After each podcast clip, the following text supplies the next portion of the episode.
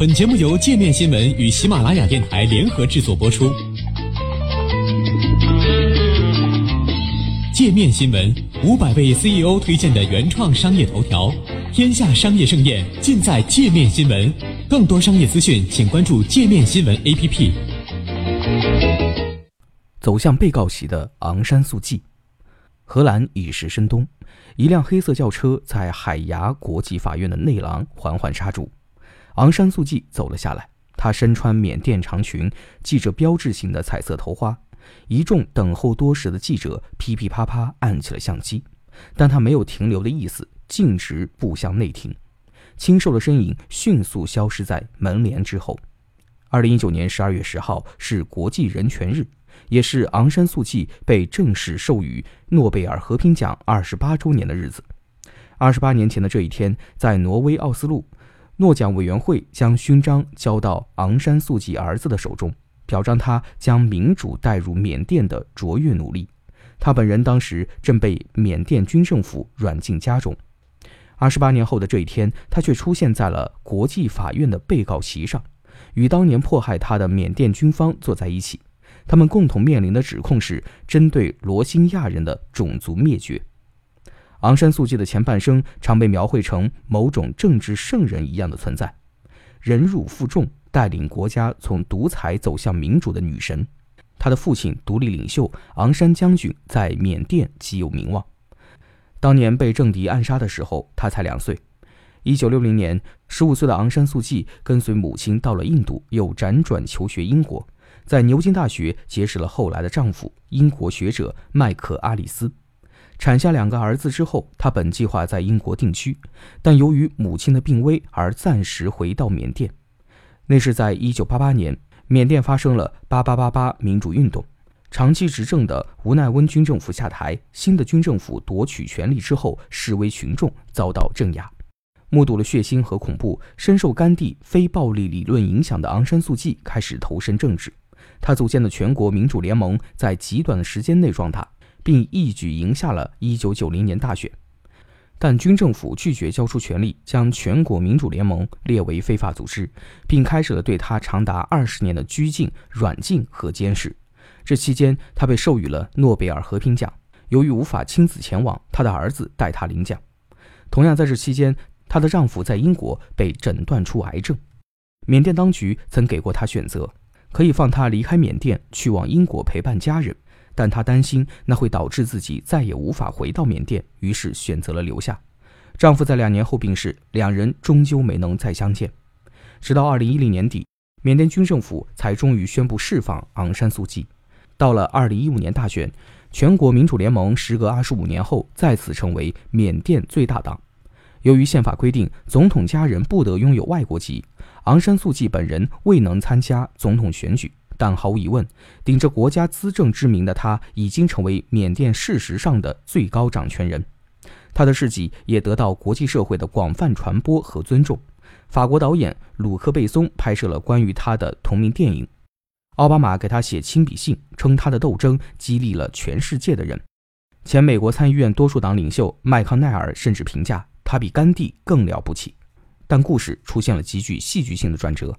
根据多个国际组织和机构的指控，自2017年以来，缅甸军方对境内的穆斯林群体罗兴亚人发起了一场包含杀戮、强奸和酷刑的打压，超过70万人流离失所。联合国的调查显示，这场打压具有种族灭绝的意图。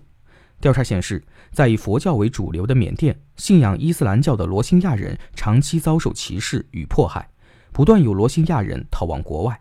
一九八二年颁布的公民法就剥夺了罗兴亚人获得缅甸公民权的资格。数十年来，族裔冲突频发。二零一七年八月，若开邦的罗兴亚救世军发动了对缅甸军队的袭击，引发了政府军的大规模清剿行动。联合国的报告称，罗兴亚人是世界上遭受迫害最严重的少数群体之一。而作为缅甸的实际领导人，昂山素季没能利用他作为政府首脑的职责或道德权威来阻止若开邦正在发生的事件。由于有罪不罚现象在缅甸的政治和法律体系中根深蒂固，让缅甸军方得以凌驾于法律之上，为所欲为。面对这一切，昔日的人权灯塔选择了沉默。对他旧日的追随者来说，这一蜕变似乎过于苦涩。二零一七年九月，同为诺贝尔和平奖得主的穆斯林女性马拉拉公开谴责昂山素季面对暴行袖手旁观。英国牛津市议会因对昂山素季的消极态度感到失望，一致通过将一九九七年颁发给他的牛津自由奖撤销。此后，他陆续被剥夺了都柏林自由奖、美国大屠杀纪念馆埃里威塞尔人权奖、爱丁堡市荣誉市民、加拿大荣誉公民、国际特赦组织良心大使奖等荣誉。为数不多仍在支持他的人则尝试为他辩解。他是一个务实的政治家，懂得妥协的艺术。他努力在势力强大的军方和新生的民主政府间进行斡旋，以期治理好缅甸这样一个有着复杂历史和民族成分的国家。但事态的走向引发了西方世界的更多质疑。二零一八年九月，两位路透社记者因揭露若开邦杀戮事件被捕入狱，获刑七年。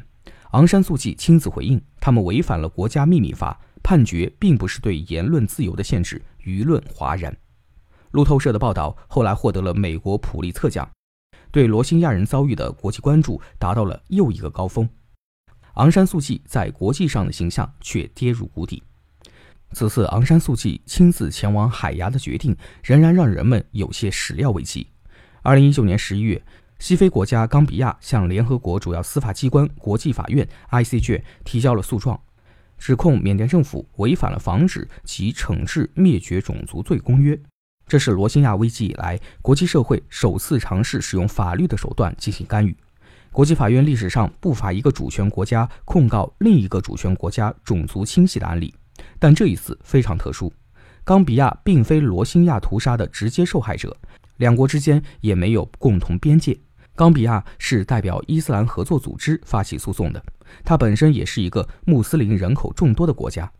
初次听证会在本周举行。由于审判历程可能会长达好几年，冈比亚还请求国际法院尽快下达指令，请缅甸军方立刻停止加重对罗兴亚人的迫害。接到诉状之后，缅甸政府表示，为捍卫国家利益，这支远赴海牙应诉的代表团将由昂山素季来带领。他本不必亲自出面，甚少有在位的国家领袖会亲自出席国际法院的审判，这是昂山素季主动的选择。